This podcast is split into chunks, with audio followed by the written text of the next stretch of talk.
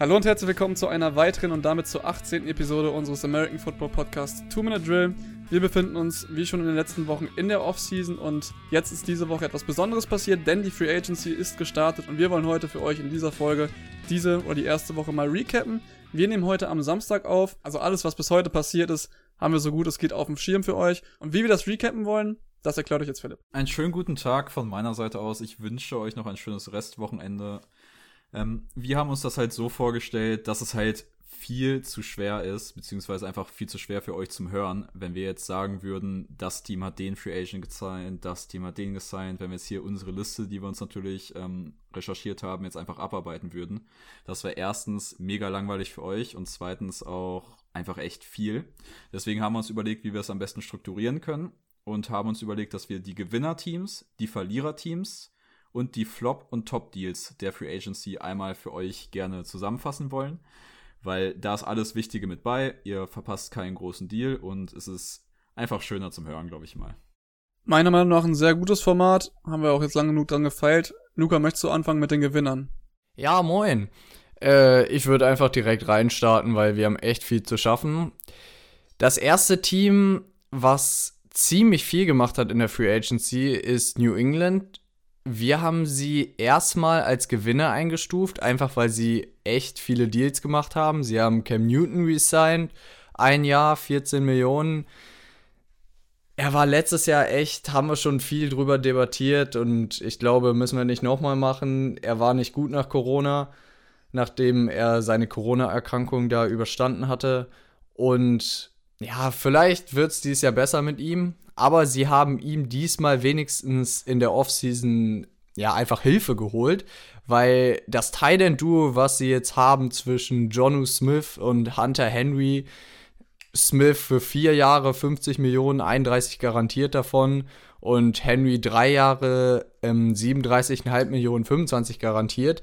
Also du hast jetzt ein richtig gutes Titan-Duo und wenn man zurückguckt, die Patriots haben eine Historie mit guten Titans-Duos. Du hattest eine Saison lang Gronk und Aaron Hernandez, der bekanntlich dann äh, ja seine Karriere nicht so gut geendet hat.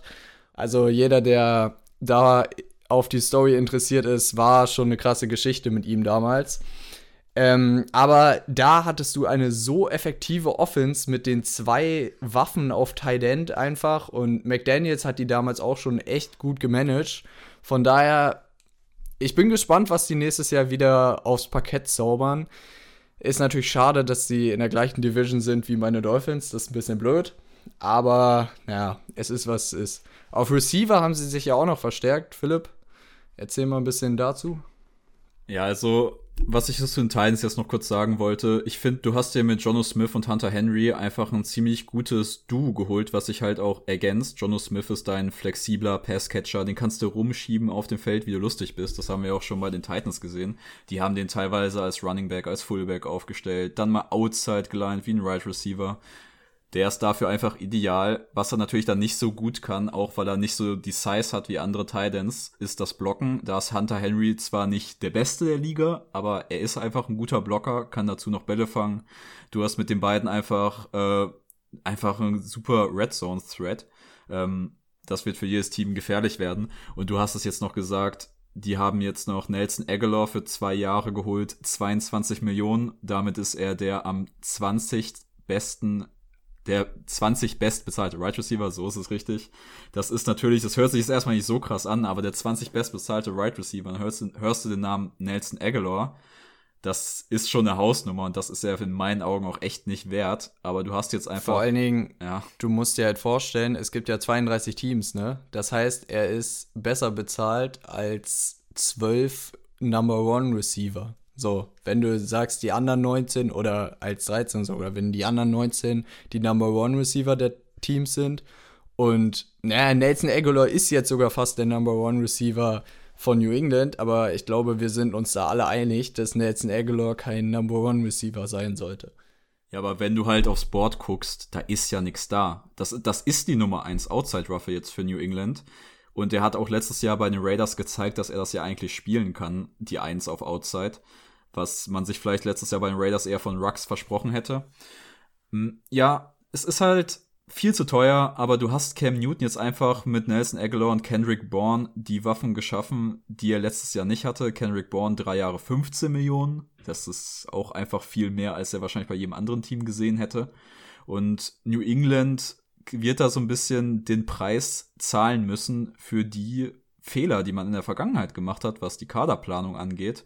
Weil mit einem Keel Harry hast du einen Erstrunden Right Receiver gehabt, dass da, der sollte mal deine Outside-Waffe werden. Er ist es einfach nicht. Er ist nicht gut genug dafür, das zu spielen.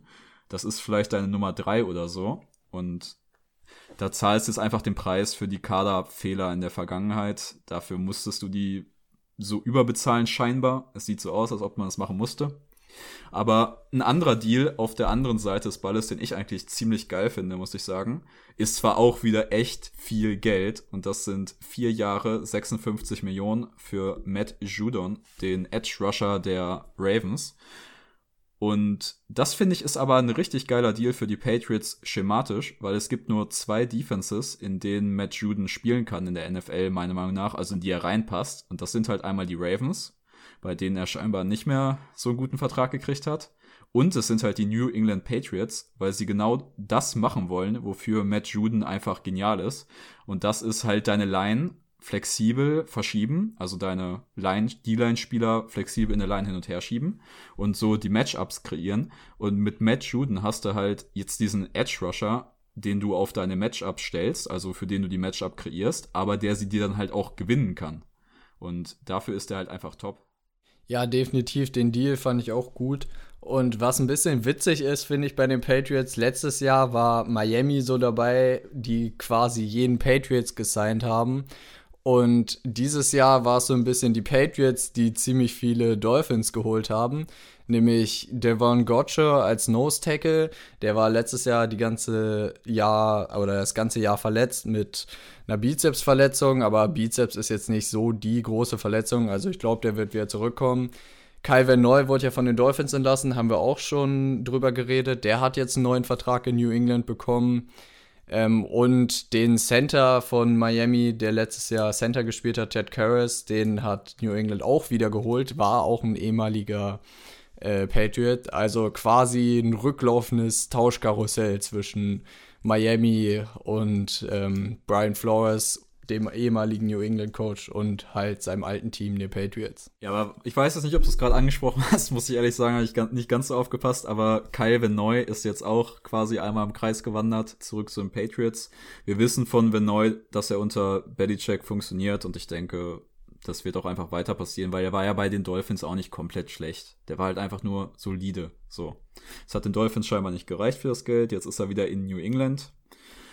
Dann so ein Deal, den ich ein bisschen kritischer sehe, aber wo man auch echt sagen muss, mit 9 Millionen garantiert über vier Jahre, gesamt 24 Millionen, ist das auch echt, sag ich mal, trügerisch, weil das ist kein großer Deal. Jalen Mills, der Safety und Cornerback der Eagles, ist jetzt bei den Patriots unter Vertrag. Damit hat man wahrscheinlich so ein, bisschen, so ein bisschen vorgegriffen, weil Patrick Chung, der langjährige Safety der New England Patriots, ist einen Tag nach diesem Deal retired. Man hat ihn dieses Jahr eigentlich nach seinem Opt-out letztes Jahr zurückerwartet. Das ist jetzt scheinbar nicht passiert.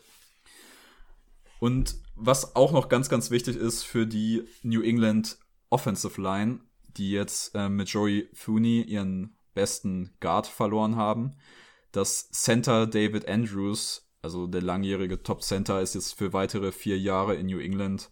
Und ich denke mal, mit der O-Line, den Waffen und das, was du jetzt auf Thailand gemacht hast, du kannst echt eine gute Offense für Cam Newton stellen. Und es ist eine andere Welt. Also man muss ja echt sagen, es ist jetzt eine andere Welt, die wir nächste Saison sehen werden, weil Cam Newton hatte letztes Jahr keine Offseason in diesem Jahr, hatte dazu keine Waffen und er spielt jetzt quasi in einer komplett neuen Offense und da bin ich echt mal gespannt, was so passieren wird in New England.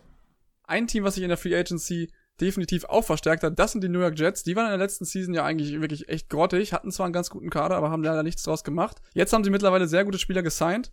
Unter anderem auch Corey Dayson und Carl Lawson. Jungs, eure Meinung dazu? Ja, mit Carl Lawson holst du dir einen Top-Edge-Rusher und du brauchst einfach die, die Verstärkung auf der Edge-Position, weil da sind die Jets seit Jahren schwach besetzt.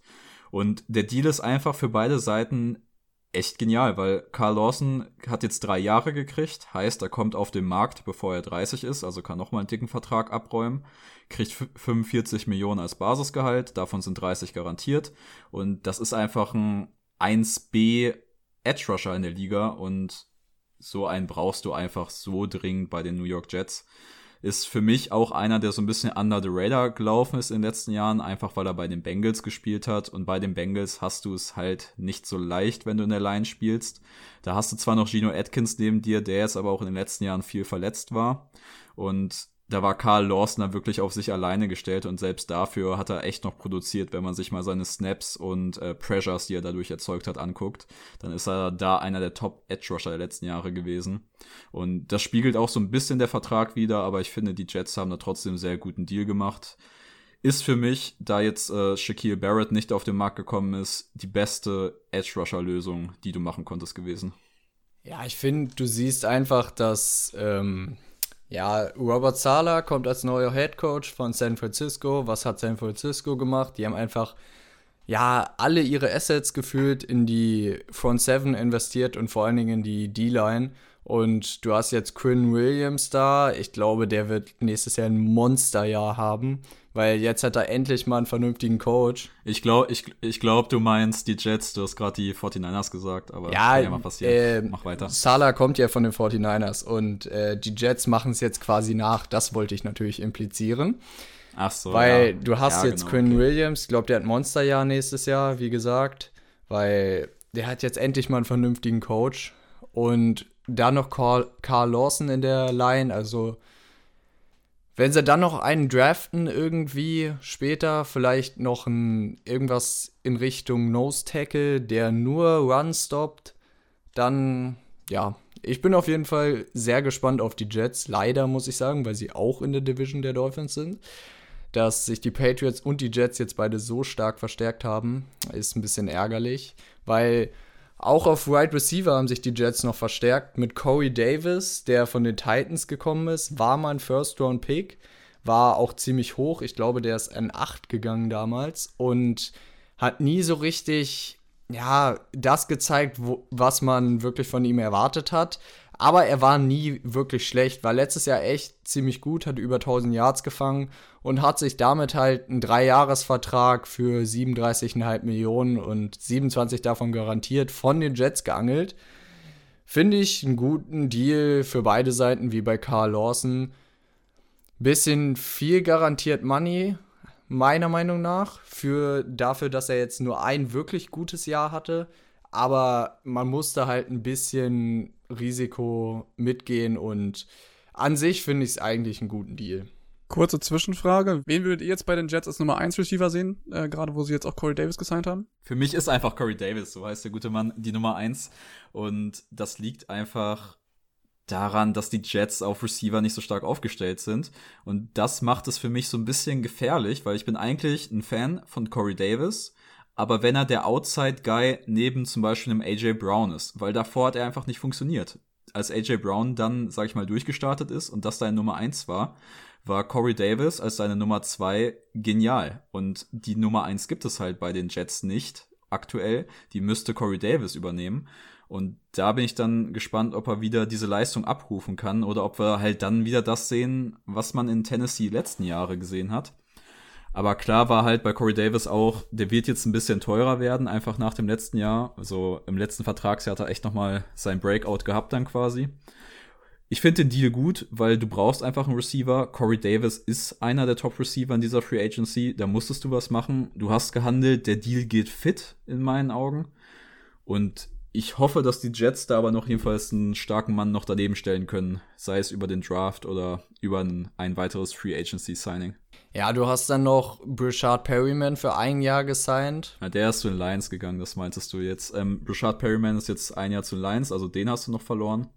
Da hast du jetzt quasi die äh, Slot-Receiver-Rolle nochmal aufgemacht, aber das ist, glaube ich, eine nicht so relevante Baustelle. Du hast jetzt erstmal ein Outside-Problem gelöst, das glaube ich am wichtigsten. Ja, ähm, wer aber da noch rumläuft, ist halt Denzel Mims, den, wo, von dem ich immer noch ziemlich viel halte ich glaube, der kann auch echt eine ziemlich, ziemlich gute Nummer 2, vielleicht sogar, wenn er dieses Jahr ein Breakout-Jahr hat, auch noch in deine Nummer 1b reinrutschen.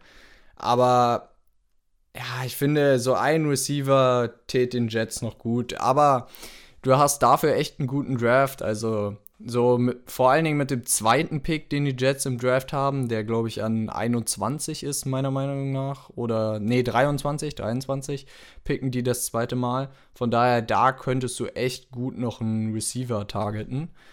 Weil die Receiver-Class ist echt gut und du kriegst da auf jeden Fall noch einen Number One Receiver an 23. Ja, aber ich denke mal, mit Corey Davis kann man auf jeden Fall einen Top-Mann hier gelandet haben, wenn man, also das ist wirklich, also es wäre mir persönlich wichtig, dass das nicht passiert, wenn man nicht in die Saison geht und sagt, das ist unser Mann, der muss die 1000 Yards knacken, etc., sondern wenn man vielleicht im Receiving Game sich noch einen Tight End holt und einfach die Bälle ein bisschen verteilt kriegt in der nächsten Saison. Und das nicht alles über Corey Davis schultern muss. Ja, aber du hast Corey Davis so viel Geld gezahlt, dass er der Number One sein muss. Deswegen, na, schwierig. Wir werden es sehen. Ah, das, bleibt, das bleibt interessant. Also meiner Meinung nach ist Corey Davis so, gerade wo du es auch angesprochen hattest, Philipp, so der Juju Smith, Juju Smith Schuster von, wie gesagt, den Titans gewesen, gerade auch äh, hinter AJ Brown, weil meiner Meinung nach war er nie so der Impact-Player. Also er hat schon Impacts gehabt, natürlich, aber nie alleine. Und äh, das war für mich auch jetzt gerade diese Schwierigkeit, wo ich auch gedacht habe, okay, wer soll die Nummer eins bei den Jets werden? Das wird sich auf jeden Fall zeigen, aber welches Team sich jetzt auch noch mit einem meiner Meinung nach auch sehr starken Receiver verstärkt hat, womit wir jetzt auch die Division wechseln, ist das Washington Football Team und Curtis Samuel, Jungs. Drei Jahre, 34,5 Millionen Euro, ist jetzt wieder vereint mit Terry McLaurin. Ein sehr starkes Receiver-Duo. Jungs, was oder wie seht ihr die Zukunft von äh, Washington oder wie seht ihr den die Free Agency von Washington? Ja, ich glaube, Curtis Samuel können wir in eine andere Kategorie packen als Corey Davis von eben.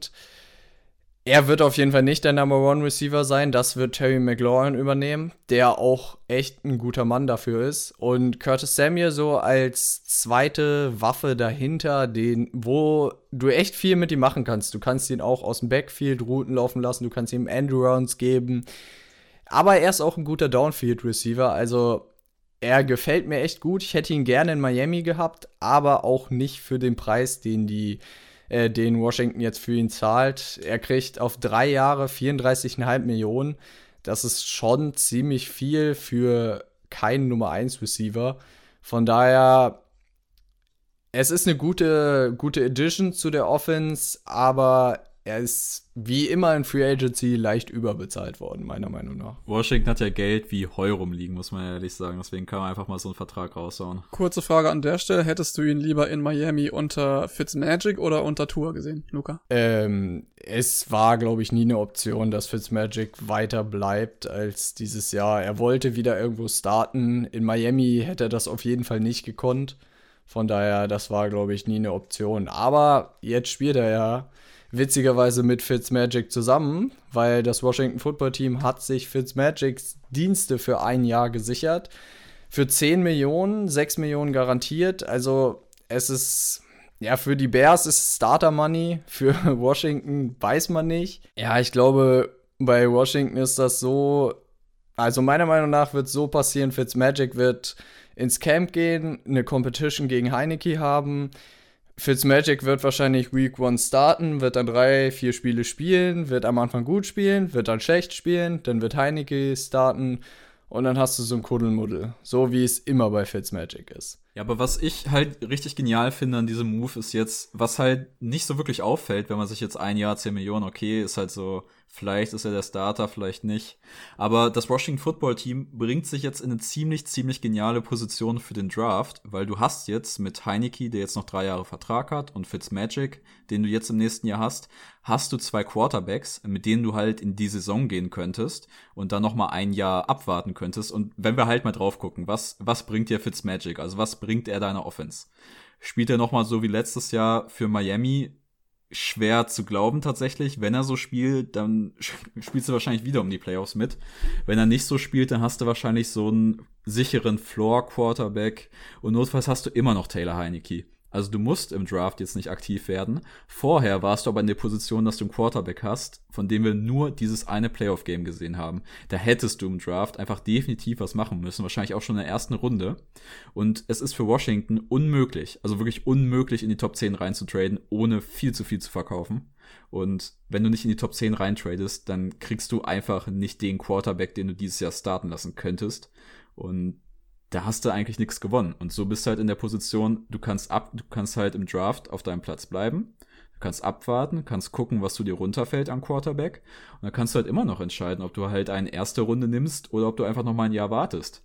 Und das ist halt eine ziemlich geile Lösung fürs Washington Football Team, meiner Meinung nach. Und deswegen ist dieser Deal für mich under the radar auch einfach echt stark. Was noch ein echt starker Deal war für Washington, ist William Jackson. Drei Jahre, 42 Millionen.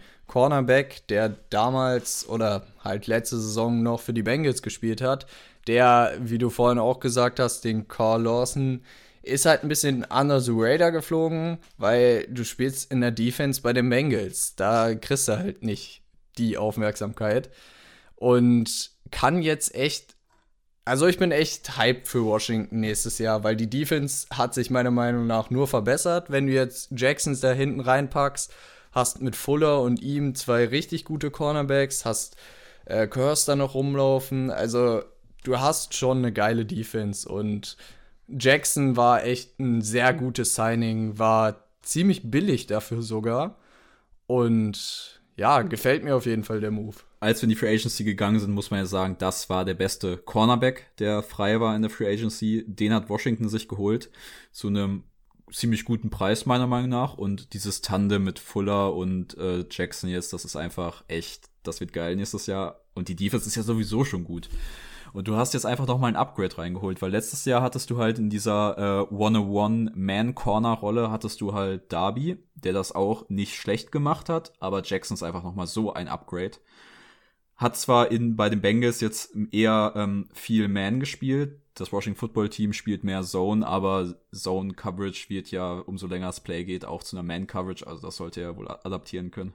Also ich muss ganz ehrlich sagen, obwohl wir noch über so gar nicht viele Teams gesprochen haben, die Teams, die eigentlich, die eigentlich in der letzten Season wirklich auf den ersten Blick die größten Probleme hatten, sei es jetzt Offense oder Defense gewesen, haben sich jetzt in eine sehr gute positive Rolle gebracht durch die bisherigen Signings. Ein Team, oder wie gesagt, die Washington, das Washington Football Team hat gar nicht so viel gemacht, hat sehr Gutes dabei rausgeholt.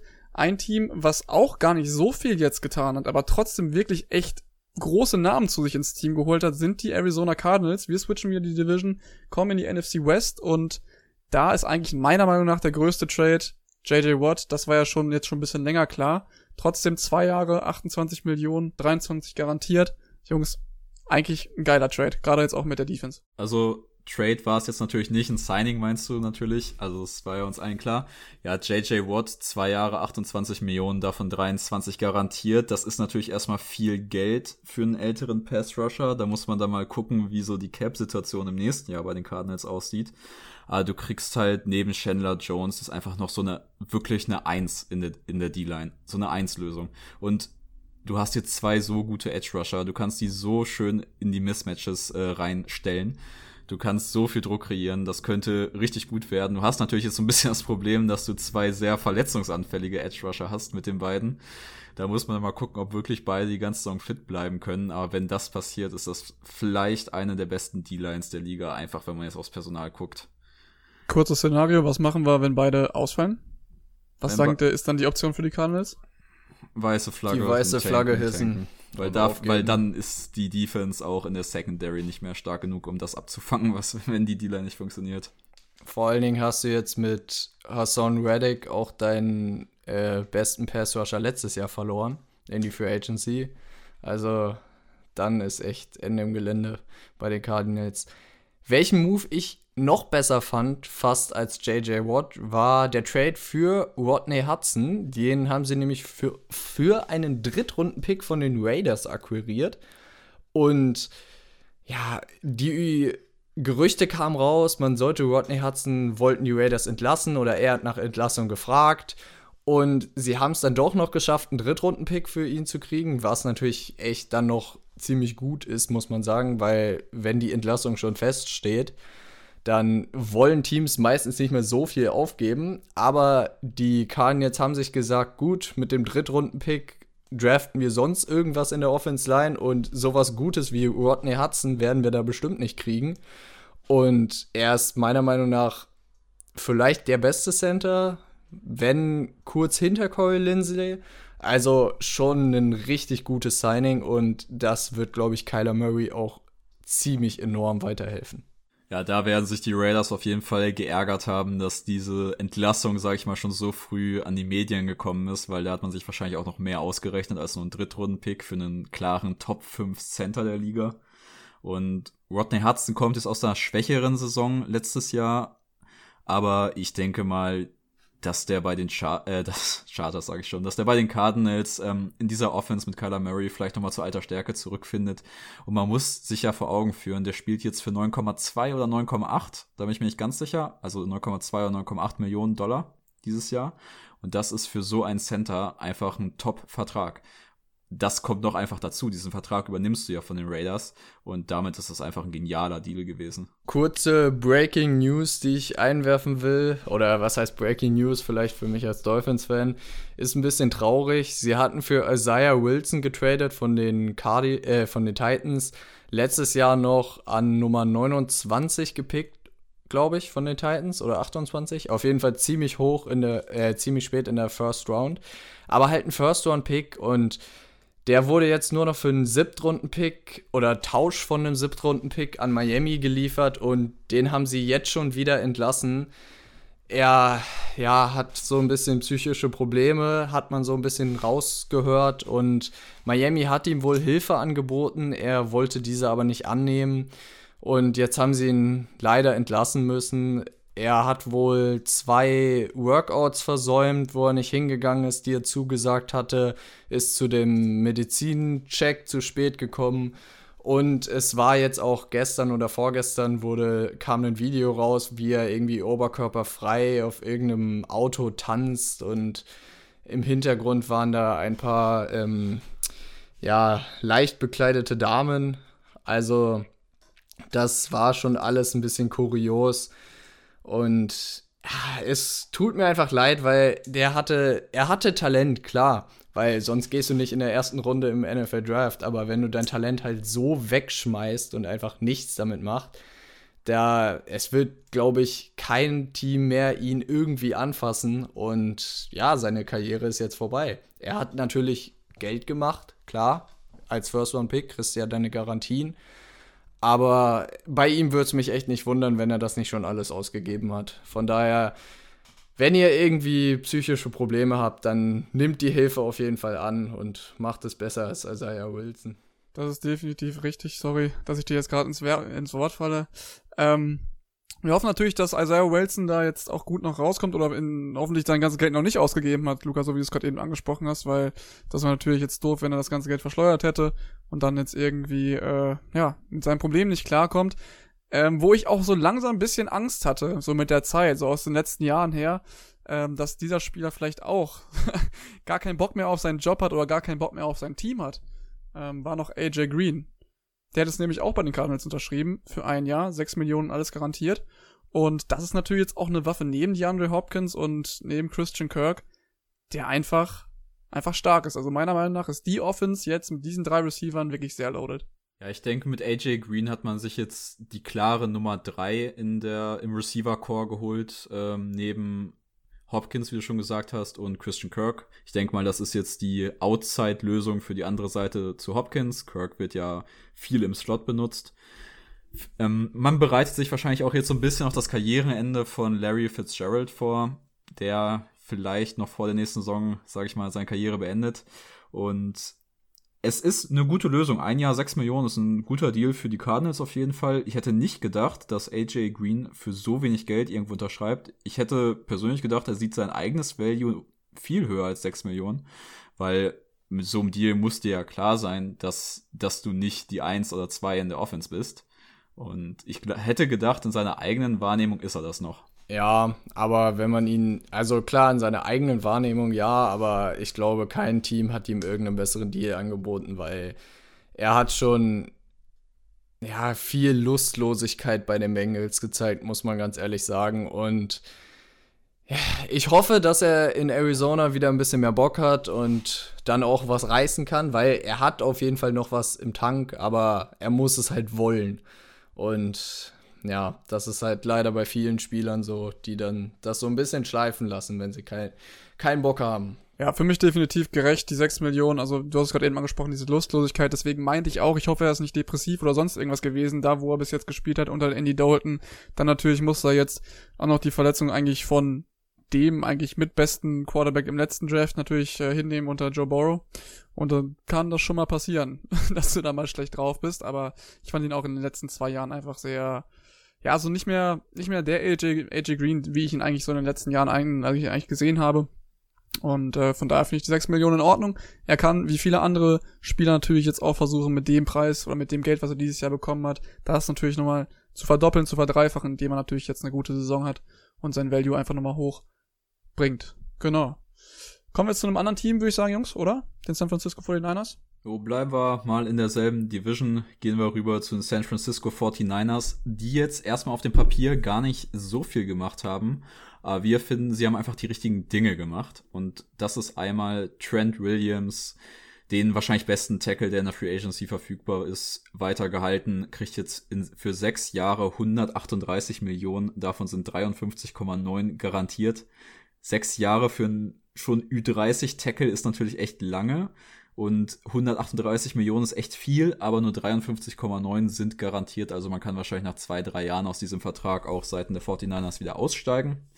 Damit hat man sich seinen Super Tackle einfach gesichert fürs nächste Jahr. Das ist wichtig gewesen.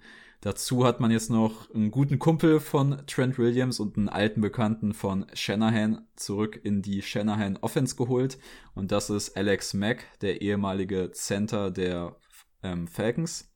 Der hat jetzt unterschrieben für drei Jahre 14,5 Millionen, kriegt jetzt so um die 5,5 Millionen pro Jahr. Der ist über seine Prime hinaus, das spiegelt ja auch so ein bisschen der Deal wieder, aber Shanahan kennt ihn und Shanahan mag seine Center für sein System. Und deswegen denke ich mal, dass er sich dabei was gedacht haben wird und Mac ein guter Fit für die 49ers ist, da der Draft auf Center auch jetzt nicht so stark ist dieses Jahr. Ja, ich finde die Moves auch gut und sie haben einfach genau das gemacht, was die, das nächste Team, worüber wir sprechen wollen, auch gemacht hat. Weil sie haben ähm, Trent Williams einfach resigned, haben da keinen Quatsch gemacht, haben gesagt, wir haben den im Team und wir wollen ihn gerne wieder im Team haben. Dann haben wir ihm einfach den besten Deal angeboten, den er kriegen kann. Und so ähnlich haben die Buccaneers das ja auch gemacht. Sie haben äh, Shaq Barrett verlängert, vier Jahre 68 Millionen, 34 garantiert. Ziemlich guter Vertrag dafür, dass er echt einer der Top-Edge-Rusher war die letzten Jahre. Ähm, dafür ist er noch wirklich relativ billig gewesen, muss man sagen. Und ja, dass du den gehalten hast, war, glaube ich, ganz wichtig. Du versuchst mit zu gerade auch noch mal einen neuen Deal auszuhandeln, dass du ihn hältst. Du hast Gronkowski auch noch gehalten für ein Jahr 8 Millionen, hast Chris Godwin gefranchise-tagged, hast Brady nochmal verlängert für ein Jahr und ähm, der hat auch so ein bisschen ja, einen Paycut genommen, damit wirklich das ganze Team so zusammenbleiben kann. Und die Buccaneers haben es einfach vernünftig gemacht in, meine Augen, in meinen Augen, weil du hattest ein super Team, hast damit den Super Bowl gewinn, äh, gewonnen. Was willst du mehr? Und hast dann einfach dafür gesorgt, dass das Team zusammenbleibt. Also, ja, fand ich eine super Lösung. Levonte David hast du ja jetzt auch noch gehalten, das darfst du jetzt auch nicht unter den Tisch fallen lassen. Also da ist wirklich die ganze Crew, sage ich mal, zusammengeblieben. Und man sieht es auch einfach am äh, Shaquille Barrett-Vertrag vier Jahre 68 Millionen, davon nur 34 garantiert. Das ist für so einen Top-Edge-Rusher. Das ist einfach mit Abstand, mit Abstand der beste Edge-Rusher, der in der Free Agency verfügbar wäre, wenn die Buccaneers ihn nicht geresigned hätten. Und das ist einfach ein günstiger Vertrag für das Team.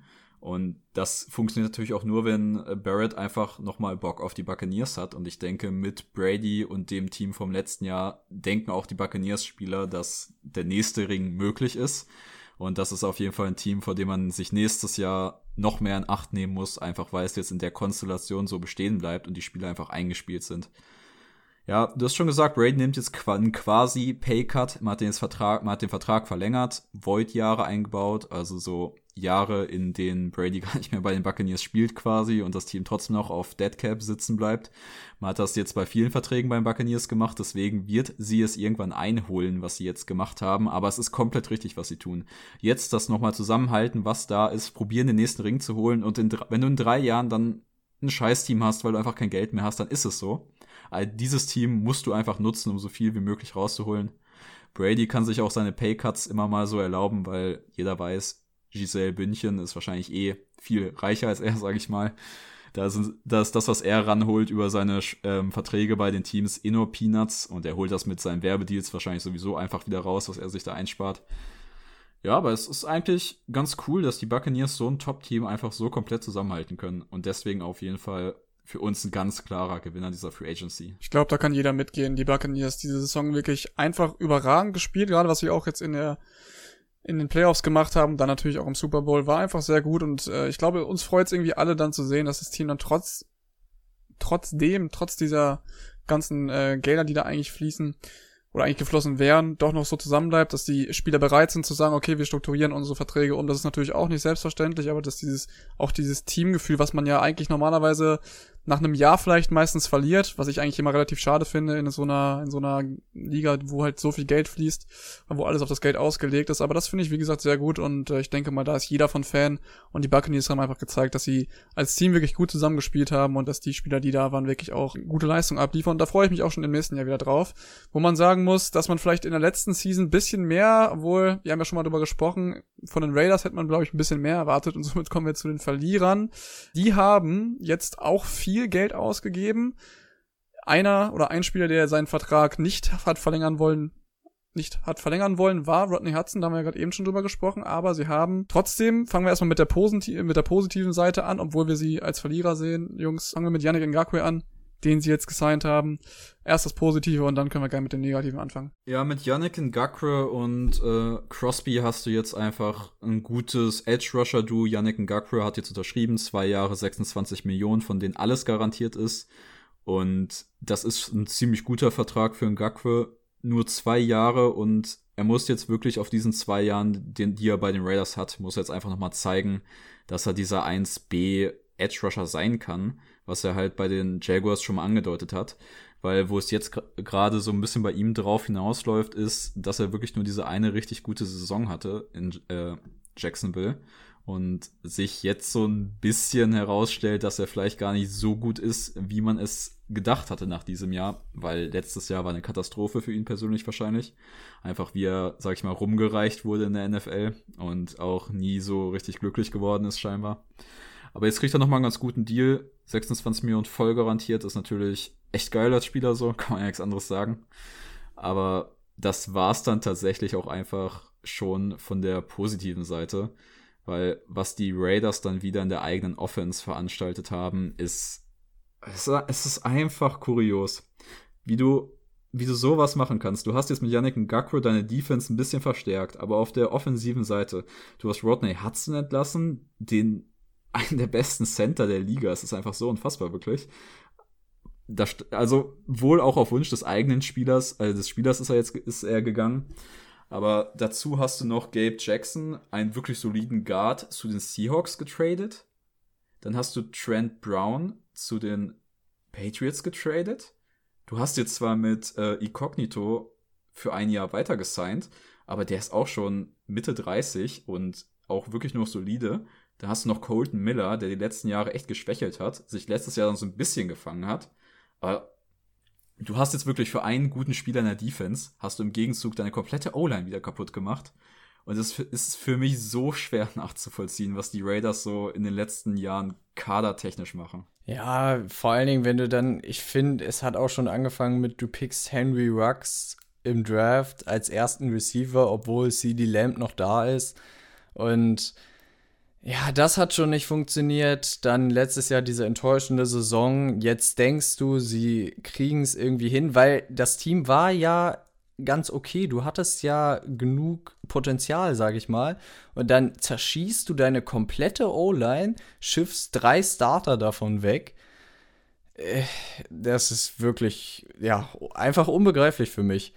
Und ähm, dann holst du dir noch, was jetzt ein bisschen vorgreift zu unseren Flop-Deals, weil den hätten wir da auf jeden Fall auch noch gelistet. Canyon Drake für zwei Jahre 11 Millionen. Völlig garantiert die 11 Millionen. Er kann mit Incentives bis zu 14 hochgehen. Und du holst dir jetzt einen Running Back für zwei Jahre, garantierst dem all sein Geld, obwohl du Jacobs hast. Und mit dem Geld hättest du zu 100% einen deiner O-Liner bezahlen oder halten können oder irgendwas machen können.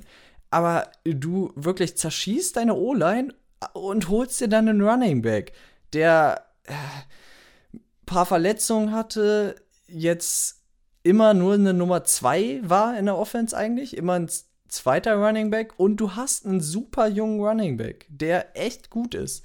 Also, äh, ich weiß nicht, Mike Mayock ich verstehe nicht.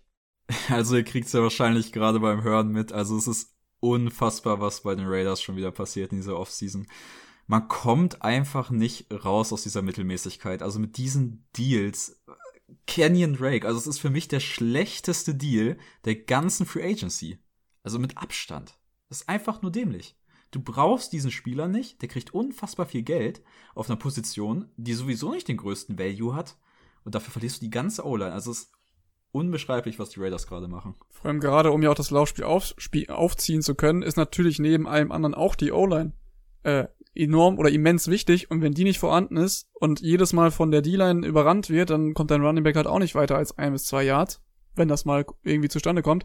Und das macht für mich tatsächlich genauso wie für euch auch absolut gar keinen Sinn. Ja, jetzt ein weiteres Team auf unserer Verliererseite, wo die O-Line auch nicht vorhanden ist, sagen wir mal sind die Cincinnati Bengals. Die haben zwar jetzt tatsächlich mit äh, Riley Rife einen O-Liner von den Vikings gesigned für ein Jahr, 7,5 Millionen, davon 5,5 garantiert.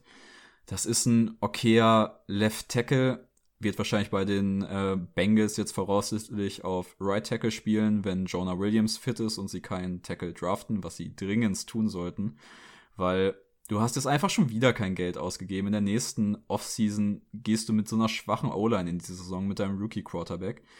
Ich hoffe, dass die im Draft noch echt viele Ressourcen in die O-Line stecken werden, weil du kannst doch Burrow nicht ein zweites Jahr so eine O-Line an. Was man aber sagen muss, ist, dass sie im Gegensatz zur O-Line die Defense doch meiner Meinung nach von den Spielern ganz gut, äh, ja, erweitert haben. Sie haben nämlich Trey Hendrickson von den New Orleans Saints, der letztes Jahr sein Breakout-Jahr hatte für vier Jahre äh, gesigned, insgesamt 60 Millionen, davon 32 garantiert und auch einen der besten Cornerbacks, wenn ich jetzt gerade so richtig informiert bin, äh, in, in Mike Hilton für vier Jahre für 24 Millionen von den Pittsburgh Steelers gesigned. Eigentlich ein guter Slot-Corner und Blitzer. Ähm, ja, zudem auch noch Chidobe Owosie, der eigentlich von den, oder von meinen Cowboys kommt.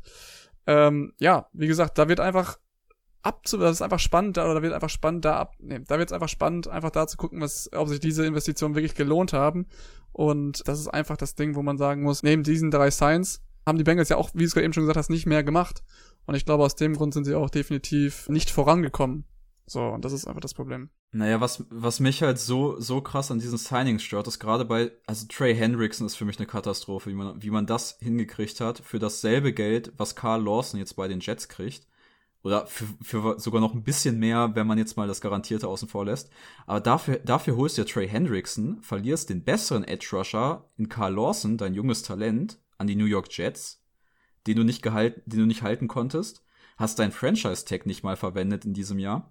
Hast dann noch William Jackson verloren, den mit Abstand besten Cornerback in dieser Free Agency. Hast du dafür Mike Hilton geholt, der zwar, wie du schon gesagt hast, ein guter Slot-Corner und, und auch ein guter äh, Rusher ist, also Blitzer hast dir noch Evusier geholt, der wirklich jetzt die letzten beiden Jahre echt außer Form spielt. Und du hättest einen von beiden, von Carl Lawson und William Jackson, hättest du einen Franchise taggen müssen, den anderen verlängern und das Team wäre besser als mit allen Deals, die sie in dieser Free Agency gemacht haben. Für mich hast du das Team in dieser Free Agency verschlechtert. Einfach dadurch, dass du so einfache Möglichkeiten wie ein Franchise Tag und dann, dann über, dann bezahl doch William Jackson einfach mehr. Dann gib ihm doch den teuren Vertrag. Aber es ist doch besser als das, was du jetzt gemacht hast. So von der reinen Qualität her. Ja, kommen wir dann zu einem weiteren Team, die einen Edge Rusher als ja, einen gigantischen Vertrag gegeben haben, nämlich Butterpree von den Steelers wurde von den Titans gesigned für 82,5 Millionen für fünf Jahre. Davon allerdings nur in Anführungsstrichen 35 garantiert. Die Titans hatten jetzt über die letzten Jahre echt Probleme auf Pass Rush. Du hattest überhaupt keinen, ja, du hattest einfach keinen Pass Rush, den du generieren konntest. Und du hast es versucht mit Clowny, das hat nicht funktioniert. Du hast, ja, du hast einfach keine Lösung gefunden. Und jetzt hast du Butterpree mit einem Haufen Kohle zugeschmissen, kommt von einer Kreuzbandverletzung. Man weiß auch nicht immer, wie sich das so verhält im Reha-Prozess. Aber das Signing an sich finde ich erstmal gar nicht schlecht, weil du musstest irgendwas machen auf Edge hast jetzt eine Lösung gefunden, hast die Lösung meiner Meinung nach ein bisschen überbezahlt, aber das Signing war ganz okay. Den Rest, den du so gemacht hast, den habe ich nicht verstanden. Und äh, ja, da haben wir vorhin auch schon drüber geredet. Philipp hat es auch nicht so wirklich verstanden. Erläutert doch mal so ein bisschen, was die noch so verzapft haben. Ja, das haben wir in unseren Notizen ganz schön aufgeschrieben. Und zwar der Name Adoree Jackson und damit ganz viel Fragezeichen dahinter, weil sie haben mit Adoree Jackson ihren klaren Nummer 1 Corner, der auch noch echt jung ist, einfach entlassen in dieser Free Agency. Und es macht für mich keinen Sinn. Du hast damit zwar 10 Millionen Cap geklärt, aber 10 Millionen Cap für Adoree Jackson ist es einfach wert, weil das ist jetzt, wenn man jetzt William Jackson ähm, außen vor lässt, ist Adoree Jackson, der geht jetzt nicht direkt in die Free Agency, das ist jetzt nochmal so ein anderer Prozess für die gecutteten Spieler. Aber das ist jetzt der beste Corner auf dem Markt mit Abstand. Und von dem trennst du dich einfach. Und du kannst das einfach nicht ersetzen als Titans, weil du auch nicht das Geld hast, um da jetzt nochmal nachzulegen. Und für mich schwer begreiflich, wo die Titans jetzt hinwollen, gerade wenn man sich dann den Butter Pre-Vertrag anguckt, der ja echt groß ist und wo man denkt, man möchte angreifen. Und dann cuttest du im Gegenzug, wahrscheinlich einfach aus finanziellen Gründen, deinen besten Cornerback. Es macht für mich echt recht wenig Sinn, weil so kommst du ja auch nicht weiter mit dem Team muss natürlich überlegen, ich denke mal, auch an anderer Stelle hättest du die Möglichkeit gehabt, und da, wie gesagt, auch den Number One Cornerback zu entlassen. Ich denke mal, da wäre es möglich gewesen, den einen oder anderen Spieler oder vielleicht doch zwei oder drei andere Spieler vielleicht noch zu entlassen, die doch irgendwie auf den Wert gekommen wären. Also es haben andere Teams schon ohne solche Mittel hingekriegt, äh, ihr, ihr Cap in den Griff zu kriegen. Und ich, ich weiß, also ich habe nichts gelesen, dass da irgendwas intern vorgefallen ist, aber allein, wenn man jetzt drauf guckt, dass du Adoree Jackson entlassen hast, das ist einfach komplett wild. schwer zu sagen, was, was man sich da gedacht hat. Ich meine, es wurde so viel, äh, ja, einfach restructured, die ganzen Contracts dieses Jahr und ich finde, da hättest du bei Derrick Henry zum Beispiel auch ansetzen können. Und dann hättest du da, glaube ich, auch. Ich meine, der GM der Saints hätte bestimmt 10 Millionen ausgegraben irgendwo. Und man merkt einfach, welche, ja, welche GMs das können und welche nicht. Und bei den Titans können sie es anscheinend nicht, sondern mussten da Jacksons entlassen für 10 Millionen, die du jetzt auf irgendwas anderes verwenden wirst, was auf jeden Fall nicht Jackson ersetzen kann. Von daher, ja, wir haben da kein Verständnis für. Und unser nächster großer Verlierer der Free Agency hat auch seinen Top-Cornerback entlassen. Und zwar die Chicago Bears haben Kyle Fuller released, haben sich jetzt mit Desmond Trufant verstärkt, den Cornerback, der letztes Jahr bei den Lions gespielt hat. Da habe ich natürlich ähm, quasi ein Auge drauf gehabt auf den Mann im letzten Jahr. Es war mit Abstand der beste Cornerback der Lions. Da gehört jetzt nicht so viel zu. Aber auf einem Niveau von Kyle Fuller spielt halt ein Trufant nicht ansatzweise. Und Deswegen hat man da auch wieder 11,5 Millionen Cap geklärt durch diesen Cut, aber sich einfach für mich dramatisch verschlechtert in der eigenen Secondary. Ich wollte gerade sagen, der, ich glaube, der Abstand zwischen Trufant und dem zweiten Lions Cornerback war auf jeden Fall nicht so groß wie der Abstand zwischen Trufant und Kyle Fuller als Spieler. Und ich glaube, was noch schlimmer ist für die Bears jetzt, du hast wirklich versucht, mit Biegen und Brechen irgendwie für Russell Wilson zu traden. Sie versuchen es jetzt immer noch, obwohl Seattle schon entschieden Nein gesagt hat. Sie haben irgendwie drei First-Round-Picks, zwei Starters und noch einen Drittrunden-Pick geoffert. Also, ja, Ryan Pace wollte wirklich die Farm sellen, was wir so als Ausdruck schon öfter mal hatten. Und ich verstehe einfach dieses Management der Bears nicht. Du weißt, und ich glaube, es ist ein offenes Geheimnis. Jäger in der Liga weiß, dass wenn Pace und Nagy dieses Jahr nicht liefern, sind ihre Jobs los. Und jetzt versuchen die wirklich auf Krampf irgendwelche Moves zu machen, um irgendwie die Playoffs dieses Jahr erfolgreich zu bestreiten. Und ich finde nichts gefährlicher für seinen Franchise als ein General Manager, der weiß, dass er entlassen wird, wenn er keine großen Moves macht. Und dann, ich meine, für den Wilson-Trade, wenn das geklappt hätte, okay. Aber dann hast du trotzdem deine ganze Zukunft dafür verkauft. Ja, ich wollte kurz einwerfen, Eddie Jackson, das ist der Safety der Bears. Eigentlich auch ein super Spieler, aber der konnte auch nicht so richtig fassen, was sein Team da in dieser Free Agency gemacht hat. Der hat einfach nur auf Twitter geschrieben, disgusting und dahinter so ein Facepalm-Emoji.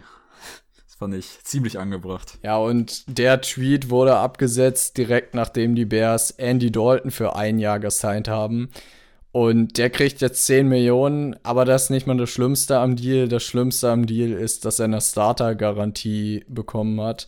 Das ist direkt ähm, nachdem Seattle für Wilson abgesagt hat, haben die Bears Dalton gesigned und ja, mir tun echt alle Bears-Fans einfach nur leid, weil du hast dir jetzt vier Jahre mit Trubisky angetan und denkst, jetzt wird's vielleicht besser und dann signst du Andy Dalton und gibst ihm eine Starter-Garantie. Andy Dalton ist jetzt kein schlechter Quarterback, so, also nicht richtig schlecht. Aber viel besser als Trubisky wird er wahrscheinlich auch nicht werden. Von daher, es wird wahrscheinlich wieder ziemlich viel Stückwerk und ich glaube, jeder, der das Playoff-Spiel Saints Bears gesehen hat, weiß, dass man sich die Bears letztes Jahr echt nicht angucken konnte. Also ich glaube, da kann man sagen, willkommen im 8 und 8 mal wieder. Und ja. Und ähm, was, was sie natürlich jetzt auch noch gemacht haben, ist den Franchise-Tag auf äh, Allen Robinson gesetzt. Und da interessiert mich jetzt auch einfach, ob der sich das überhaupt antun will, weil ich glaube, der will auf Biegen und Brechen diesen Franchise-Tag nicht unterschreiben, wenn es dann drauf ankommt. Ich kann mir nicht vorstellen, dass der da nochmal Lust drauf hat und es wirkte auch so, als wäre jetzt vor der Off-Season das ein bisschen anders abgesprochen worden intern, als ob er halt sich wirklich ein neues Team suchen dürfte. Das ist natürlich nicht passiert. Jetzt hast du deinen Star Wide Receiver gehalten, der wahrscheinlich aber gar keinen Bock mehr auf das Franchise hat. Hat er letztes Jahr auch schon deutlich gemacht auf Social Media.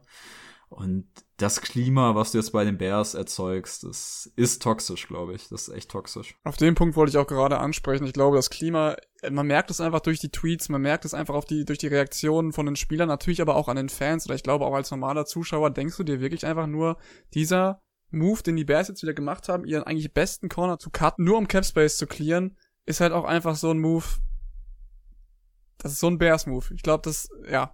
Wie gesagt, und dann natürlich auch dafür zu gehen für Russell Wilson, der, wie, wie er es schon erzählt hat, auf Biegen und Brechen einfach dann natürlich äh, geholt werden wollte. Das ist einfach, äh, ich glaube, das hätten wir uns von keinem wirklich anderen Team meiner Meinung nach erwartet, außer den Bears momentan. Ich bin äh, echt ein bisschen schockiert, in welche Richtung das da momentan geht.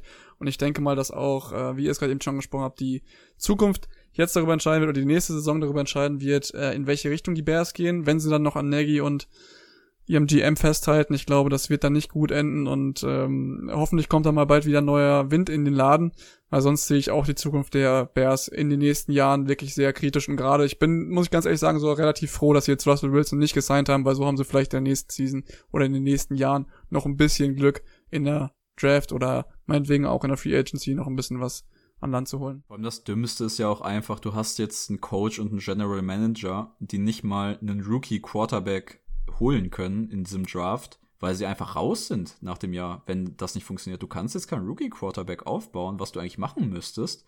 Und jetzt gehst du mit Andy Dalton in das Jahr, draftest safe keinen Rookie Quarterback und ja, willkommen im 8 und 8. Und dann sind die beiden Konsorten raus. Das Team ist komplett useless am Ende und musste eh für den Rookie Quarterback im Draft danach wahrscheinlich gehen. Also es ist ganz gruselig, was bei den Bears passiert. Ja, du hast jetzt einfach ein Jahr verschwendet. Ich glaube, darauf können wir uns einigen. Weil wenn du mit Andy Dalton nicht. Er hat auch ohne Grund erstmal letztes Jahr, wo er, in Free Agency, äh, wo er in die Free Agency gegangen ist, bei den Cowboys nur einen Backup-Vertrag unterschrieben, weil ihn wollte halt keiner als Starting Quarterback. Und jetzt Dalton, ich hätte wirklich lieber Tyra Taylor als Starter bei den Bears gesehen als Dalton. Das ist sogar dann noch ein bisschen interessanter, meiner Meinung nach. Nee, da, da bin ich da schon bei Dalton, weil ich finde, er hat so einen safen Floor, den du gerne mitnimmst und er hat sich bei den Cowboys auch letztes Jahr stabilisiert. Aber das ist kein Playoff-Quarterback einfach. Also, der, der ist super safe, kann dir gute Spiele geben, kann dir nicht so gute Spiele geben. Aber ich glaube das nicht, dass der dein Team in die Playoffs bringt. Mit Tyra Taylor, da gehen unsere Meinungen, glaube ich, ein bisschen auseinander, weil ich, ich finde, Taylor hat da doch noch ein bisschen mehr Potenzial, einfach auch mal ein richtig gutes Spiel zu haben und das sehe ich bei Dalton halt nicht. Um das Thema Bears jetzt nochmal abzuschließen, gehen wir nochmal ganz kurz auf Mitch Trubisky ein. Der ist jetzt bei den Bills gelandet. Tyro Taylor jetzt mittlerweile bei den Texans. Und somit kommen wir jetzt zum letzten Team der Verlierer. Und zwar zu den Green Bay Packers. Die haben ja, wie wir es alle wissen, im NFC Conference Final haben sie gegen die Buccaneers verloren. Und jetzt gucken wir mal darauf, was die so gemacht haben jetzt hier in der Free Agency. Und da war ja auch schon lange im Gespräch eigentlich der, der Name Aaron Jones. Luca, der ist jetzt nicht zu den wie eigentlich gedacht oder wie von allen gedacht zu deinen Miami Dolphins gegangen, sondern der wurde jetzt für 48 Millionen für vier Jahre, also 12 Millionen pro Jahr nochmal geresigned bei den Packers. Ist das ein schlauer Move gewesen? Also erstmal möchte ich hier anmerken, dass ich in meiner Hot Route Folge genau dieses Durchschnittsgehalt äh, predicted habe für Aaron Jones und ich natürlich deswegen mit dem Vertrag an sich komplett fein bin. Ist jetzt leider nicht wie bei den Dolphins gelandet, wie ich das damals so predicted habe, aber der Vertrag stimmt immerhin. Ja, ich glaube, was das Packers Front Office so verzapft die letzten Jahre, war schon immer ein bisschen fragwürdig. Hat angefangen mit Jordan Love und dieses Mal, du entscheidest dich gegen Corey Lindsley und tagst ihn nicht oder verlängerst den und verlängerst dann aber für ja fast dasselbe Geld, was Lindsley erhalten hätte Aaron Jones und du gehst halt einfach mit einem Running Back, obwohl du deine O-Line halt hättest zusammenhalten können. Plus du hast im letzten Jahr in der zweiten Runde auch einen Running Back gepickt, der eigentlich der Ersatz werden sollte für Aaron Jones. Deswegen, ich verstehe das ganze Management da nicht. Und ich würde immer erst O-Line, dann Running Back gehen und einfach sich für den Running Back und gegen den Offense-Liner entscheiden, finde ich immer einen schlechten Move. Ja, also ich habe es ja schon gesagt, den Vertrag im Vakuum alleine für Aaron Jones finde ich komplett okay, auch aus Teamsicht. Du kannst diesen Running Back nach einem Jahr sogar wieder absägen. Das ist ja eigentlich ein ziemlich geiles Hintertürchen. Aber wenn man sich das dann auf die Packers-Kadersituation betrachtet, ich habe damals gesagt, bei den Dolphins sehe ich ihn, weil ich auch nicht gedacht habe, dass die Packers ihn verlängern, weil ich da wirklich den großen Sinn nicht sehe. Weil du hast jetzt mit Lindsley dein Center gehen lassen, was du schon gesagt hast, den jetzt fürs selbe Geld halten können, was eine wichtigere Position ist wahrscheinlich. Und da hast du mit AJ Dillon letztes Jahr in der zweiten Runde einen Running Back genommen, der dieses Jahr jetzt wieder keinen Impact haben wird in deinem Team. Dazu hast du Jordan Love in der ersten Runde genommen, der letztes Jahr keinen Impact hatte, dieses Jahr keinen Impact hat haben wird und wahrscheinlich auch in den nächsten Jahren keinen Impact haben wird. Und also das große Fragezeichen bei den Packers sehe ich einfach, was die Kaderplanung angeht, weil die ist ganz schön wir von außen, muss man ehrlich sagen. Definitiv. Und wo wir von dem einen Running Back oder von dem einen Running Back kommen wir jetzt zu unseren Flop-Deals. Wir haben ja schon Kenyon Drake angesprochen, das wäre der zweite Running Back gewesen, den wir als Flop-Deal gesehen hätten.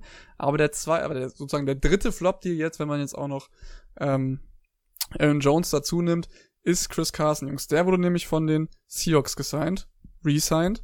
Und da stellt sich auch wieder dieselbe Frage, ist der sein Geld wert? Ja, ich glaube, ihr hört schon so ein bisschen raus, dass wir mit Running Backs und großen Verträgen ja, nicht so d'accord gehen und Chris Carson hat jetzt zwei Jahre. Also bis auf, bis auf den Aaron Jones Vertrag, den werde ich bis auf den Tod verteidigen. Der Vertrag ist komplett gut. Nur nicht bei den ja, Packers. Ja, aber halt die Entscheidung, deinen Running Back über deinen O-Liner zu stellen. Und in Seattle ist ja quasi nichts anderes passiert. Du hast dich auch für deinen Running Back entschieden und hast da Geld reingesteckt und das Geld hättest du dringendst in die O-Line investieren sollen. Hast ihn jetzt für zwei Jahre 14,6 Millionen gesigned, 5,5 garantiert und man muss ja einfach sagen, Chris Carson war so viel verletzt. Wenn er auf dem Platz war, war er gut, das stimmt. Aber einen äh, verletzungsanfälligen Running Back zu bezahlen, der einfach schon viele Jahre in der Liga ist, äh, ich weiß nicht, wann irgendwann das bei dem Front Office mal so ankommt, dass das nie eine gute Idee ist.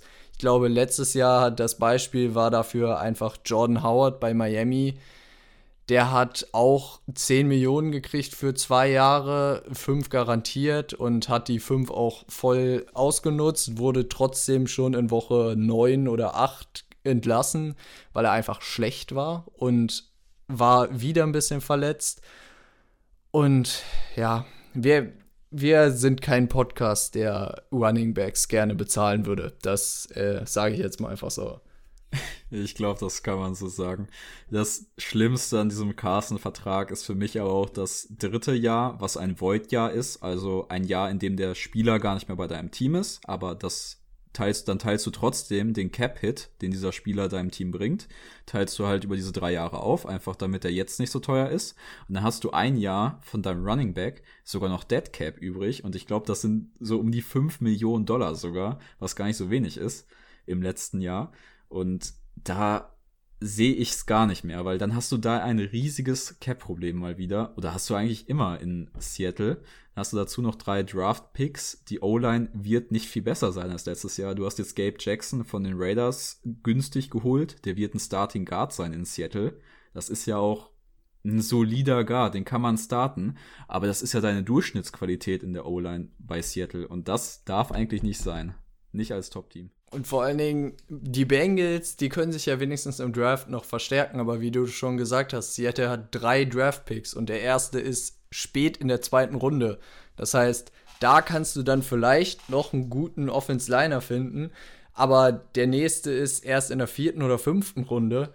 Und dann wird schon eng, der Starting äh, Caliber Lineman zu finden. Von daher, ja, Seattle ist und bleibt ein Rätsel, weil ich glaube, wenn man das Playoff-Spiel gesehen hat, das war echt grauenhaft gegen die Rams. Du hast gegen Jared Goff verloren, der nicht werfen konnte.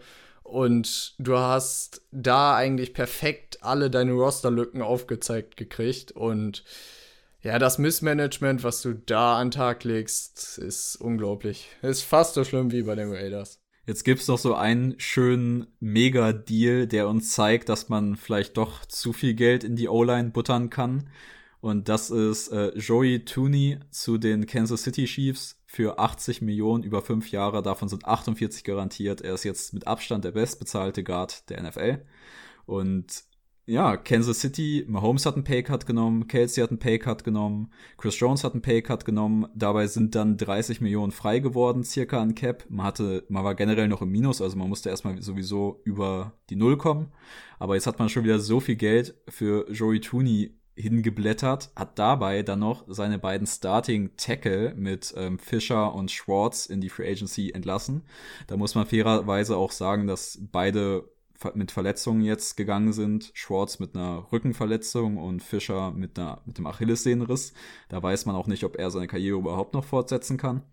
Aber du hast jetzt, du hast jetzt auf, gar, äh, auf Tackle gar nichts mehr in Kansas City. Hast jetzt einen super, super teuren Guard mit Tooney und hast dazu noch jetzt Kai Long von den Bears geholt auf Guard, also du hast quasi zwei neue Guards geholt. Kai Long war jetzt ein Jahr quasi, hat, eigentlich schon eine Rente, ist jetzt aber doch zurückgekommen, ist ein ehemaliger Pro Bowl Guard, auch hier und da mal mit Verletzungen zu kämpfen, aber das ist sogar an sich ein guter Deal. Aber deswegen ist Kansas City auch so ein eingeklammerter Verlierer dieser Free Agency, einfach weil man so viel Geld jetzt in Tooney investiert hat, dafür die beiden Tackle-Positionen nicht abdecken kann und auch keinen neuen Center hat. Aber eingeklammert, weil ich glaube, dass sie über den Draft noch einiges retten können und wohl auch echt viel in äh, Lukas Niang sehen, der nächstes Jahr zurückkommt. Das ist ein Rookie-Tackle, der letztes Jahr den Opt-out gewählt hat. Der kommt jetzt zurück. Und vielleicht hat man da jedenfalls eine Tackle-Position schon ansatzweise geschlossen. Wen man natürlich auch noch hat, ist unser lieber Doktor. Mir fällt sein Name jetzt gerade nicht ein. Der ist ganz schwer auszusprechen. Äh, der gute Kanadier, der kommt wahrscheinlich auch zurück, außer er sagt, äh, er widmet sich in diesem Jahr weiterhin der Corona-Hilfen natürlich im Krankenhaus und behandelt dann natürlich auch Corona-Patienten, aber das wäre natürlich auch noch einer, der da zurückkommen kann. Ich glaube, Tadif heißt er, oder Jungs?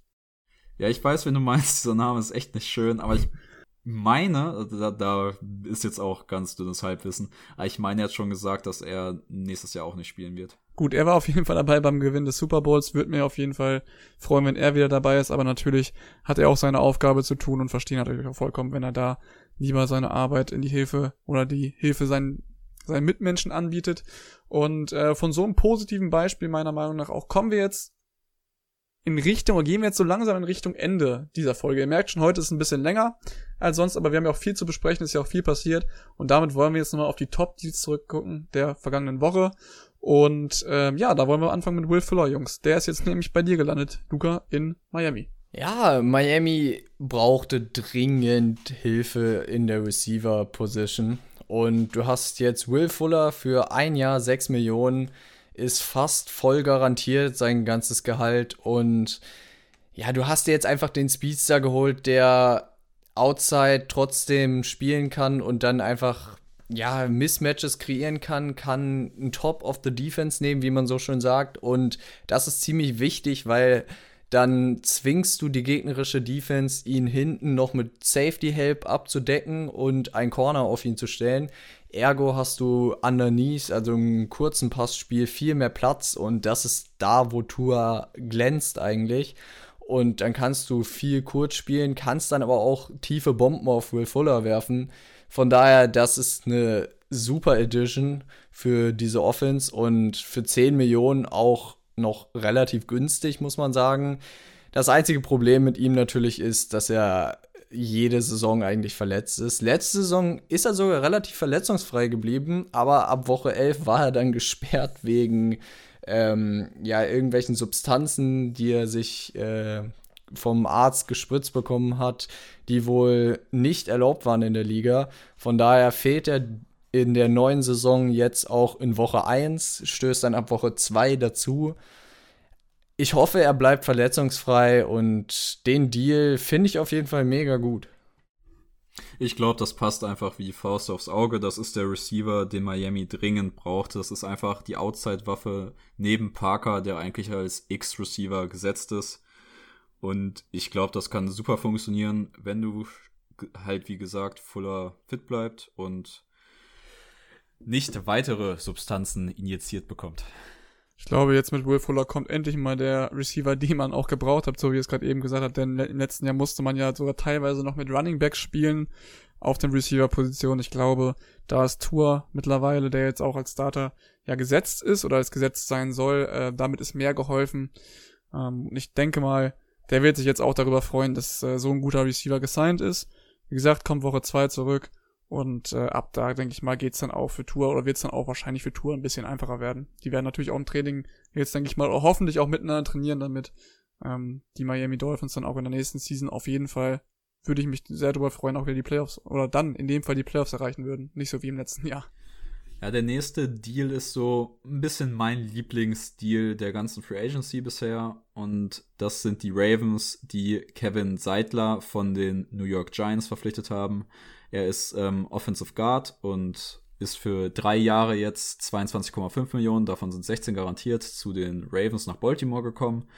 Und Seidler ist einfach jetzt schon mit Abstand der beste Guard, den die Ravens haben. Und das ist so ein Upgrade zum letzten Jahr. Er kann alles, ist ein guter Pulling Guard, ist super im Pass-Blocking und damit kannst du hoffentlich das Passing Game der Ravens auf das nächste Level heben und der Vertrag ist auch für beide Seiten, würde ich sagen, sehr angenehm. Ist auch nicht zu teuer geworden hinten raus. Ja, ich glaube, noch ein Vertrag, der für beide Seiten angenehm ist, ist Justin Simmons. Vier Jahre, 61 Millionen, der Safety von den Broncos, hat zuerst das Franchise-Tag erhalten, Jetzt wurde doch ein langfristiger Vertrag ausgehandelt und man muss sagen, er ist einer der besten Safeties der Liga, wird jetzt als bester Safety der Liga bezahlt. Das ist natürlich für ein Team nicht immer so schön, weil einem Spieler das meiste Geld auf eine Position zu zahlen, willst du nie. Aber wenn es einer verdient hat, dann ist es Justin Simmons, weil er liefert echt konstant ab auf Safety bei den Broncos und ich glaube, sie sind froh, dass sie ihn jetzt langfristig gebunden haben. Ja, und Justin Justin Simmons spielt ja schon, gefühlt schon immer bei den Broncos, bringt schon immer gute Leistung und du bezahlst da auch sicherlich so ein bisschen das Gesicht des Franchises auf der defensiven Seite, neben Von Miller, so ein bisschen mit, weil das ist Justin Simmons in den letzten Jahren wahrscheinlich für die Fans auch echt geworden. So ein beständiger Spieler bei dem Franchise mit den Leistungen noch. Also das ist Fanservice, diesen Spieler zu halten. Der Spieler kriegt das Geld, was er verdient, bringt hoffentlich seine Leistung wieder und dann ist das einfach ein super Deal für beide Seiten. Von Justin Simmons, einem der besten Safeties der Liga, gehen wir direkt zu einem weiteren mit besten Safety der Liga, würde ich mal sagen. Und das ist John Johnson, der es mit den Browns gesigned hat für drei Jahre 33,75 Millionen, 24 garantiert. Und die Browns bauen sich jetzt eigentlich ein richtig geiles Safety-Core ähm, auf, weil du hast jetzt John Johnson, du hast Carl Joseph, du hast Grant Delpit aus dem letzten Jahr, du hast noch Harrison von den äh, Jacksonville Jaguars letztes Jahr ertradet und wie viel Qualität da jetzt einfach auf Safety rumläuft bei den Browns, ist, das ist schon echt stark.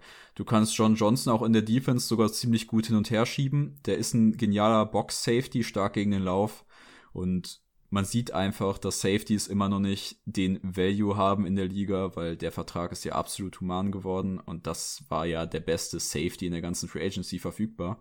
Und für mich ist das einfach ein super Deal für John Johnson, der jetzt weiter bei einem Titelkandidaten bleibt und auch für die Browns, die einfach jetzt einen super Runstopper kriegen, der ein bisschen in Deep Coverage Probleme hat, aber das können sie ja hoffentlich mit ihrem, mit ihrer Safety Flexibilität entlasten.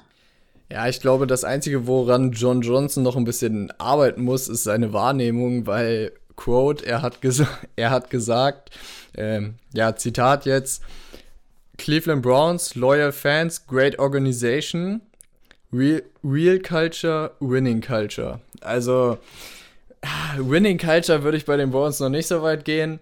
Du hast jetzt einmal was gewonnen, aber davor warst du echt 20, 30 Jahre Kacke. Von daher das muss sich noch ein bisschen etablieren, aber ich bin froh, dass er jetzt bei den Browns ist, um da eine Winning Culture aufzubauen und da ein bisschen zu helfen.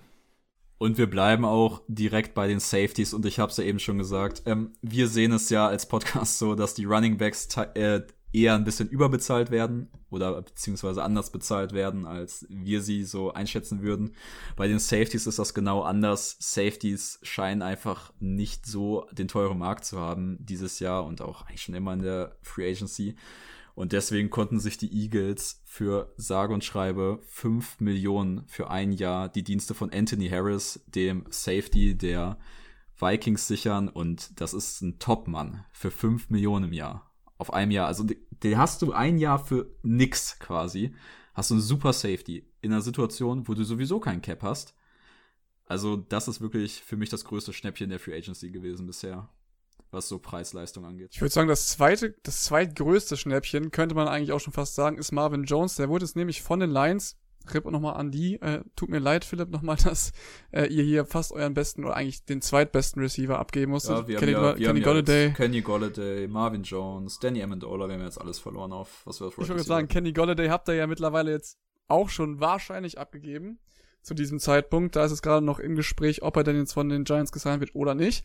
Ähm, wie gesagt, man munkelt, es ist eigentlich schon alles in trockenen Tüchern, aber bevor wir das jetzt verkünden, gehen wir erstmal auf Marvin Jones ein. Der ist, wie gesagt, für zwei Jahre jetzt bei den Jacksonville Jaguars gesigned. Auf jeden Fall ein sehr guter Wide Receiver, wie man es in den letzten vergangenen Jahren auch gesehen hat, und definitiv auch ein Upgrade ähm, für die Jacksonville Jaguars. Jetzt auch zusammen mit Trevor Lawrence, der natürlich man sollte es vermuten, von Jacksonville dann eins gepickt wird und wie gesagt für 14 Millionen, 14,5 Millionen, 9,2 Millionen garantiert, ist das schon ein richtiges Schnäppchen und das gerade für den Second Receiver von den Lions, das ist schon ein sehr guter Deal.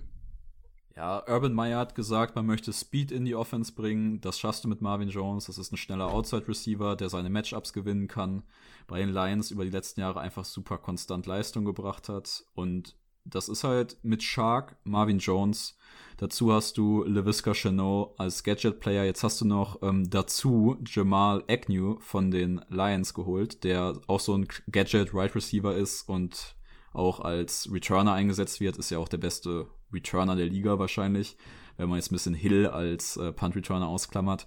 Aber du hast jetzt was ziemlich Geiles auf Receiver geschaffen in Jacksonville und Marvin Jones geht da zum Schnäppchenpreis hin. Und was ich ganz lustig fand, wie Urban Meyer so für Spieler wirbt, er stellt sich wirklich dahin und sagt, ja, kommt nach Jacksonville, das ist günstig, weil hier ist die Steuer nicht so hoch. Also das ist natürlich auch, vielleicht, vielleicht ist der Deal deswegen so günstig, weil er da nochmal was rausholt. Das weiß ich jetzt nicht genau, aber das fand ich eine ziemlich geile Scouting-Methode. Definitiv, äh, definitiv eine, die, glaube ich, jedem äh, gefällt. Zum einen den Spielern, aber auch zum anderen dann letztendlich auch dem Verein oder dem Team. Und äh, damit würde ich sagen, war es das jetzt für diese Folge. Es war eine, wie gesagt, sehr lange Folge. Ich hoffe, ihr konntet uns bis jetzt folgen. Wenn ihr jetzt zwischendrin abgeschaltet habt, auch verständlich, aber ich hoffe, ihr seid dran geblieben. Ich hoffe natürlich auch, dass ihr in Zukunft weiter dran bleibt. Und lasst euch, wie gesagt, überraschen. Ich denke mal, in den nächsten Wochen werden definitiv noch ein, der ein oder andere interessante ähm, Trade oder Deal zustande kommen. Es ist ja immer noch nicht ganz klar, ob der Sean Watson immer noch bei den Texans bleibt oder vielleicht ins Gefängnis geht. Ähm, alles mehr dazu gibt's dann, wie gesagt, in Zukunft. Auch was dann letztendlich mit, ähm, ne, sag's mir, Philipp, wie heißt Kenny er nochmal? Golladay suchst Danke du dir. und ja, wir nehmen jetzt Samstag 12 Uhr auf. Kenny Golladay soll wohl vor einem Signing mit den Giants stehen, was sich aber noch hinzieht. Wir können da jetzt noch nichts zu sagen. Wenn er für, sagen wir mal, 15 Millionen im Jahr im Schnitt bei den Giants sein, dann könnt ihr euch denken, dass das bei uns ein Top-Deal ist, weil er einfach so ein genialer X-Receiver ist der da, der deiner Offense einfach eine neue Dimension verleiht. Ich will auch noch kurz zwei Nachträge liefern. Wir haben nämlich schon darüber gesprochen, dass Center David Andrews bei den Patriots bleibt. Jetzt sind auch seine Vertragsdetails rausgekommen. Er bleibt für vier Jahre 19 Millionen und in den ersten zwei Jahren sind 6,5 Millionen Dollar garantiert und sein 2021er Cap-Hit beträgt nur sage und schreibe 1,75 Millionen ergo nichts. Deswegen es ist schon ein ziemlich ja, teamfreundlicher Deal, den er da angenommen hat. Und noch ein Nachtrag, der neue General Manager der Denver Broncos, George Penton oder Peyton, hat Denver Broncos Quarterback Drew Locke jetzt offiziell angezählt auf der Pressekonferenz. Er hat gesagt, dass Quarterback nun definitiv ein Thema für den neunten Pick im Draft ist. Und es ist ein bisschen überraschend, dass wirklich so deutlich gesagt wird, dass Drew Locke wahrscheinlich nicht startet nächstes Jahr. Und auf jeden Fall, dass sie sich umgucken. Ja, kam ein bisschen überraschend für mich. Aber wir werden sehen, was da der Draft so bringt. Ich denke mal für jeden überraschend, da wir ja auch schon jetzt in unseren vergangenen Recaps über die einzelnen Teams oder die, die einzelnen Season der Teams schon über Drew, äh, Lock gesprochen haben, natürlich auch die ein oder andere Schwäche natürlich festgestellt haben und uns da auch nicht so ganz sicher über ihn waren. Das wird sich auf jeden Fall jetzt in Zukunft noch zeigen und äh, ich denke mal, da wird auf jeden Fall noch das ein oder andere Spannende dabei sein, wo wir ähm, doch, glaube ich, die Augen rollen werden und sagen werden, äh, wie kann das eigentlich zustande kommen, aber natürlich auch sagen, yo, das ist ein Top-Deal oder vielleicht auch ein Flop. Und von daher, Jungs, würde ich sagen, seid gespannt und freut euch einfach auf die nächsten Wochen, auf die nächsten Folgen. Und von daher verabschiede ich mich, Jungs. War wie immer schön mit euch, war wie immer schön mit euch hier zu sprechen. Ja, Haut rein, habt noch einen schönen Restsonntag oder einen schönen Restsamstag eher gesagt, ein schönes Restwochenende.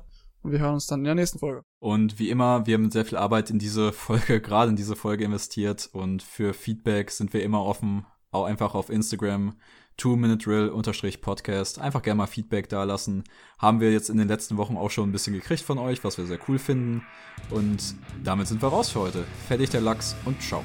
Jo, auch noch ciao von meiner Seite und noch ein schönes Wochenende.